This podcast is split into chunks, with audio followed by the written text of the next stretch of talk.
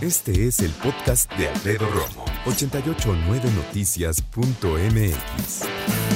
Se hizo un estudio del CIDE en donde se pusieron a investigar cuántos grupos criminales existen en México. Te lo digo, 150. Ah, hijo, ya sé. ¿Tantos? ¿Verdad? Entonces, la Ciudad de México resulta que es la entidad federativa que mayor presencia de grupos criminales tiene. El CIDE dice que hay 150 grupos criminales. Existen y se han formado por la fragmentación de grandes organizaciones delictivas que antes eran de muchas personas y que tenían un solo negocio que era el narcotráfico. Pero ahora también se fragmentaron, crecieron y ahora también le, echan al robo, a la extorsión, comercio menudeo de productos, sustancias ilícitas, secuestro, trasiego de otros productos, además, claro, de lamentablemente explotación infantil de mujeres, de campesinos, de migrantes. No, la cosa está tremenda. Déjame decirte que también lavan dinero,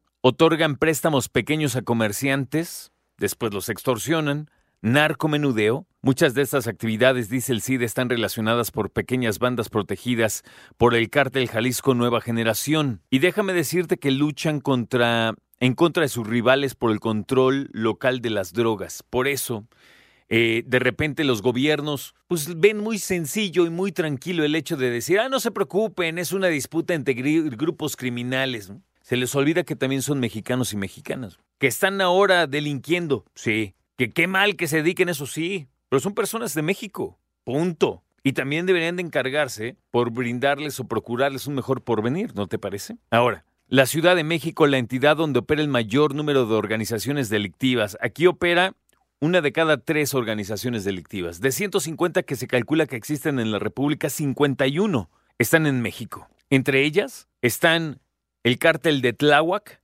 la Unión Tepito, la organización Lenin Canchola, el cártel Jalisco Nueva Generación, la nueva familia michoacana, los Beltrán Leiva y los llamados Caballeros Templarios. En el caso del cártel Jalisco Nueva Generación, el reporte señala la presencia de extorsiones a comerciantes en el centro histórico, una limpieza, como dicen, que hicieron en las alcaldías Gustavo Amadero e Iztapalapa, y amenazas específicamente en contra de la familia michoacana, aunque también recordaron el ataque que sufrió el jefe de la policía, ¿te acuerdas? Que por cierto fue aquí, a media cuadra de Grupo Asir, el atentado que sufrió el jefe de la policía, Don Omar García Harfuch. En segundo lugar, después de la Ciudad de México, está Guerrero.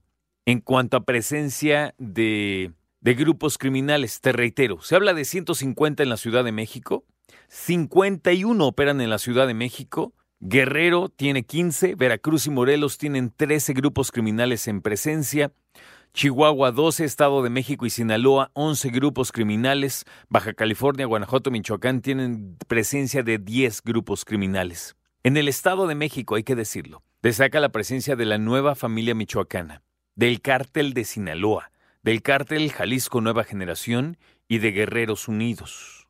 Fíjate qué denso, ¿eh? Porque en el Estado de México está uno de los cárteles que nacieron en la Ciudad de México. Por otro lado, en Sinaloa, una de las cunas del narcotráfico que vio nacer a figuras como Joaquín Guzmán Loera, que le dicen el Chapo, se detectó a 11 grupos delincuenciales en los que destacan, claro, el cártel de Sinaloa, también alguien que se hace llamar los Chapitos, otros los Mazatlecos, de Mazatlán obviamente, y alguien que se hace llamar Gente Nueva, gente nueva, imagínate, no suena como una asociación civil, es, no, es un grupo criminal. Son Chiapas y Tlaxcala los estados que tienen menor presencia delictiva. Tanto en Chiapas como en Tlaxcala se sabe que hay un grupo criminal, aunque por lo menos aquí no me dicen cuál es, que sí me encantaría saber cuál es el que está ahí de Metiche, ¿no? Ah, si hablamos del grupo delictivo que tiene más presencia en el país, entonces hablamos de el cártel Jalisco Nueva Generación, que opera en 23 estados, 23 de 32, imagínate. Seguido por el cártel de Sinaloa, tercer lugar la nueva familia michoacana, que están en 14 y 8 estados respectivamente. Escucha a Alfredo Romo donde quieras, cuando quieras. El podcast de Alfredo Romo en 889noticias.mx.